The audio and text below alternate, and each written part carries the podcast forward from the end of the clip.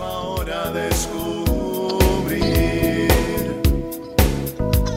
Tiene algo nuevo para ti, una propuesta que puedes seguir. Una verdad que compartir, una nueva forma libre de vivir. Un sencillo estilo de servir, el camino hacia la santidad. Hola, qué gusto saludarte en otra cápsula de paz y bien. Invocamos al Espíritu Santo que nos acompañe en estos minutos de reflexión, de paz, de encuentro con Jesús. Te comparto el Evangelio de San Marcos capítulo 12. En aquel tiempo uno de los escribas se acercó a Jesús y le preguntó, ¿cuál es el primero de todos los mandamientos? Jesús le respondió, Escucha Israel, el Señor nuestro Dios es el único Señor. Amarás al Señor tu Dios con todo tu corazón, con toda tu alma, con toda tu mente y con todas tus fuerzas. El segundo es este, amarás a tu prójimo como a ti mismo. No hay ningún otro mandamiento mayor que estos. El escriba replicó, Muy bien, maestro, tienes razón cuando dices que el Señor es único y que no hay otro fuera de él, y amarlo con todo el corazón, con toda el alma, con todas las fuerzas, y amar al prójimo como uno mismo, vale más que todos los holocaustos y sacrificios. Jesús, viendo que había hablado muy sensatamente, le dijo, no estás lejos del reino de Dios. Y ya nadie se atrevió a hacerle más preguntas. Palabra del Señor. Amén. Bueno, pues este Evangelio, esta escena evangélica que nos presenta Marcos, pues está ante un personaje raro, ¿no? El de los hombres religiosos del tiempo de Jesús, pues parece que este escriba que se acerca a Jesús, pues hace una pregunta sensata, una pregunta que parece que no es para ponerle ninguna trampa a Cristo como las que solían ponerle otros en otros eh, episodios que escuchamos de los evangelios y hace la pregunta ¿Cuál es el primero de los mandamientos? ¿Cuál es el primero de esos 613 preceptos que los judíos tenían que manejar, los judíos tenían que buscar vivir para poder alcanzar pues esa gloria de Dios? Y esto se resume entonces en el primer y único eh, mandamiento importante a seguir y es pues el amor a Dios que se hace de una manera de tripartita, ¿no? Amar a Dios, amar al prójimo y amarse a uno mismo. Y la verdad, si vemos este mandato de una manera superficial, pues aparentemente puede sonar algo así sin mucha trascendencia. Pero cuando empezamos a profundizar, cuando empezamos a observar más lo que dice este mandato de amar a Dios con todo tu corazón, con toda tu alma, con toda tu mente, con todas tus fuerzas, te preguntas si verdaderamente así amas a Dios. Así amas a Dios. Y la respuesta pues es cuando ante las circunstancias de la vida, ante los aspavientos que surgen en nuestra vida, necesidades económicas, enfermedades, despidos, quiebras. ¿Qué es la respuesta que damos ante esa situación? ¿Cómo es? En verdad, allí estamos siendo fieles y abandonándonos con todas nuestras fuerzas a Dios. Le creemos que Él nos sostiene, que su providencia verdaderamente está e inunda nuestras vidas. Porque pues muchas veces la respuesta es que ante cualquier situación de estas, pues buscamos soluciones muchas veces en otro, en otro recurso. Gente que pues dicen que un perdido todas va y se refugia en aquellos que hacen trabajos, leen cartas, hacen limpias, buscando encontrar una solución, una respuesta ante aquello que al parecer que en tus oraciones, en lo que le pides a Dios, no encuentras esa respuesta. Y entonces eh, buscas inmediatamente ese camino falso, esa alternativa que no es la que refleja que verdaderamente tu amor, tu confianza está en Dios, con todas esas fuerzas que se nos pide, con toda nuestra concentración. Cuando cerramos nuestros oídos, cuando cerramos nuestra mente y corazón y no escuchamos lo que Dios nos pide al cumplir su voluntad, es muchas veces buscar nuestros intereses, buscar nuestras conveniencias y que eso nos aparta entonces de ese amor a Él y preguntarme si en verdad quiero devolver la manera en como Él me ama a mí, porque Él me ama con todas sus fuerzas, con todo su corazón, con toda su mente, con toda su alma. Es algo que Él siempre está en esa dimensión de amor hacia nosotros. Hay una historia que se llama Cuando Dios llamó a mi puerta y dice, cuando yo era niño, llamó Dios a la puerta de mi corazón. En aquella temprana etapa vivía tan absorto en los juegos de la infancia que no presté atención a sus palabras lejanas. Años después volvió Dios a visitarme. Esta vez golpeó con la fuerza de sus nudillos la puerta de mi corazón. Aún recuerdo su voz, pero me asediaban los problemas de la juventud, mi primer amor, los estudios y el ejercicio de diversas cualidades destacables. También en la madurez vino Dios, pero me resultaba imposible escuchar. No encontraba el momento oportuno para responder a su llamada. Poco antes de morir, estando sumido en las preocupaciones sobre la inminencia del más allá, abrí la rendija de mi puerta para buscar respuesta ante tanta incertidumbre. Me quedé estupefacto. Un hombre de cabellos blancos como la nieve y ojos refulgentes permanecía sentado junto a mi endeble corazón. Me acerqué a él y le pregunté qué deseaba. Yo soy Dios, me dijo. Llevo aquí sentado durante tu vida, toda tu vida, para traerte un mensaje de felicidad.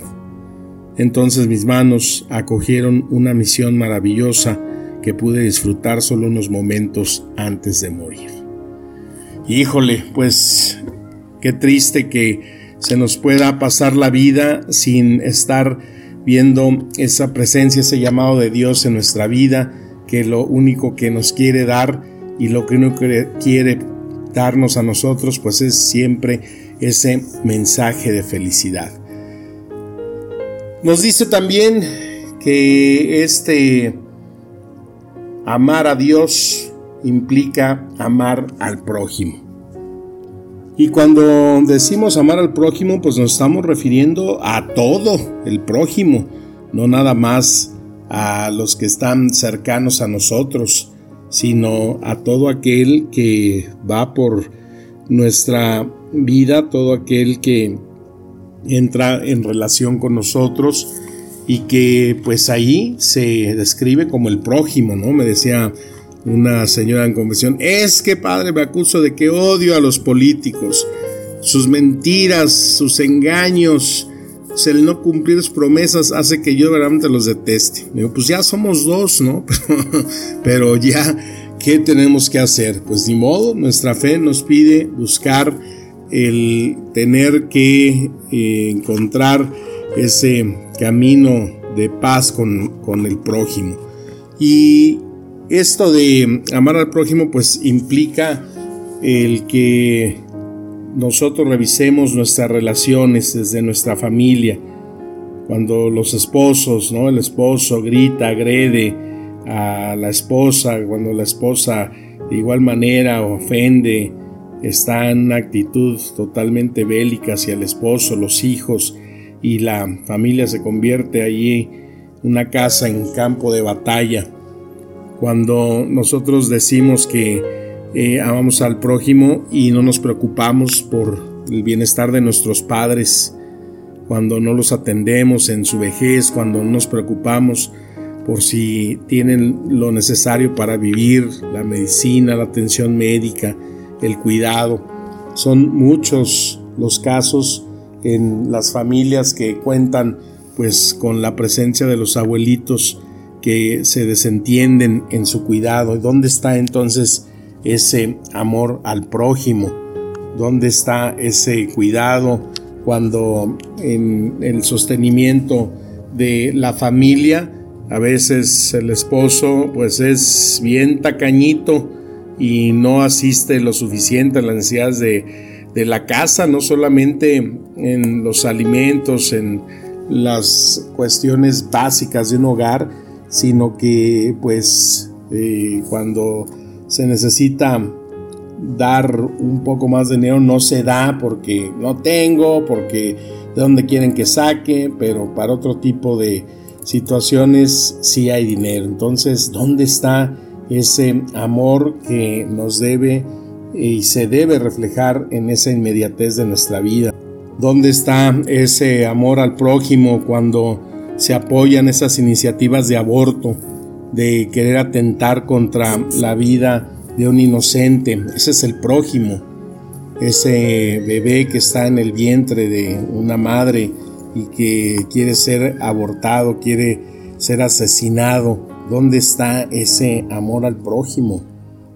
Cuando se habla de la eutanasia, cuando se quiere privar de la vida, cuando se quiere jugar a Dios y no al hombre, queriendo disponer de la vida de una persona, pues ¿dónde está ese amor al prójimo? O sea, no es algo que sea algo solamente superficial, sino que esto implica dimensiones mucho más profundas. ¿Y qué decir? Pues del otro aspecto, amarte a ti, ¿no? ¿Cómo te amas a ti mismo? Cuando muchas veces nosotros no tenemos ni la propia aceptación de nosotros mismos. Cuando no te quieres ni ver en el espejo, ¿no? No te aceptas.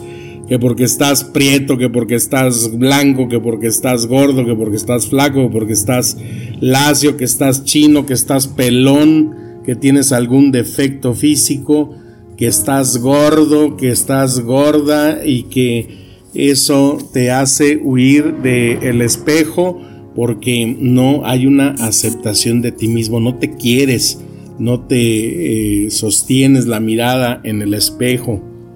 Y cuando no hay una aceptación de sí mismo es cuando uno se debe preguntar, ¿en realidad entonces puedo decir que amo al prójimo? ¿Que amo a Dios? ¿Cómo andas de salud?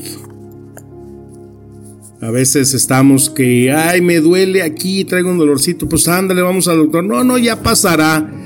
Pues sí, se te va a pasar al lado izquierdo, se te va a pasar a los pies, se te va a pasar a la cabeza y se te va a pasar tres metros bajo tierra. Somos a veces demasiado descuidados en nuestra salud. No nos queremos, siempre estamos pensando que los dolorcitos se nos van a pasar no nos queremos hacer chequeos médicos, no queremos hacernos análisis, no queremos revisarnos, porque ya pasará. Y nos descuidamos de tal manera que dices, bueno, entonces, ¿dónde está el amor hacia ti, hacia lo que tú eres, hacia lo que tú vives, hacia lo que tú sufres? Es un imperativo buscar estar eh, cuidando nuestra sanidad. Es importante estar al pendiente de cosas que podemos evitar, ¿no? Y constantemente se nos está diciendo por parte de las autoridades de salud, el cáncer de mama, revísanse con tiempo, mujeres, eh, cuidémonos de la diabetes, de la hipertensión, de la próstata, de todo ese tipo de cosas que conforme van pasando los años, pues tenemos que ser responsables, cuidar y revisar nuestra salud las dietas, ¿no? Que tenemos que procurar comer las cosas sanas. Ya ahora todas las golosinas y toda la comida, esa chatarra se pone ahí exceso de azúcares, exceso de aceites, exceso de no sé qué tanto y ahí estamos como puercos, come, come, come. Y no le hacemos caso a eso. Entonces tenemos que ver si verdaderamente nosotros creemos que nuestro cuerpo es templo del Espíritu Santo, ¿qué tipo de mantenimiento le estamos dando? No se diga en nuestra responsabilidad si amamos nuestra vida espiritual, cómo estamos atendiendo esa parte de nuestra vida, de nuestro ser. Personas que tienen años sin confesarse, sin acercarse a la iglesia, sin una eh, respuesta hacia Dios en la comunión. Cuando se vive encapsulado, atrapado en esas adicciones, es increíble el incremento que se está viendo en cuanto al consumo de pornografía que tanto destruye, ¿no?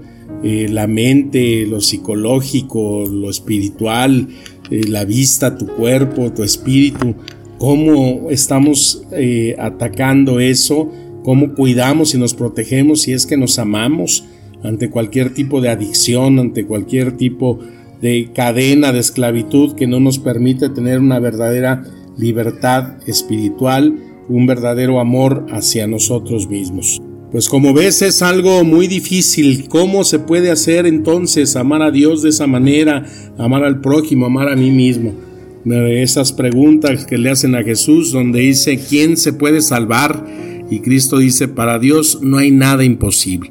Pues pedirle a Dios que nos ayude a amarlo como Él quiere, a través de nuestra mente, con todas nuestras fuerzas, nuestro corazón, que verdaderamente tengamos la disposición para hacer el bien, amar al prójimo y también ese deseo de cuidar cada uno de nosotros lo que somos, quienes somos y dar respuesta a este amor hacia nosotros mismos que es el pilar, es la base para poder seguir y caminar.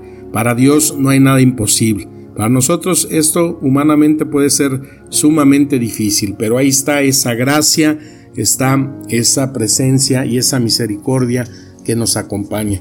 Tengámonos a bien poner este inicio de semana en revisarnos físicamente cómo andamos con nosotros mismos, empezar a ver qué tanta necesidad tenemos de cuidarnos y tener ese bienestar físico y espiritual para tener esa disposición al amor al prójimo y sobre todo esa entrega a Dios.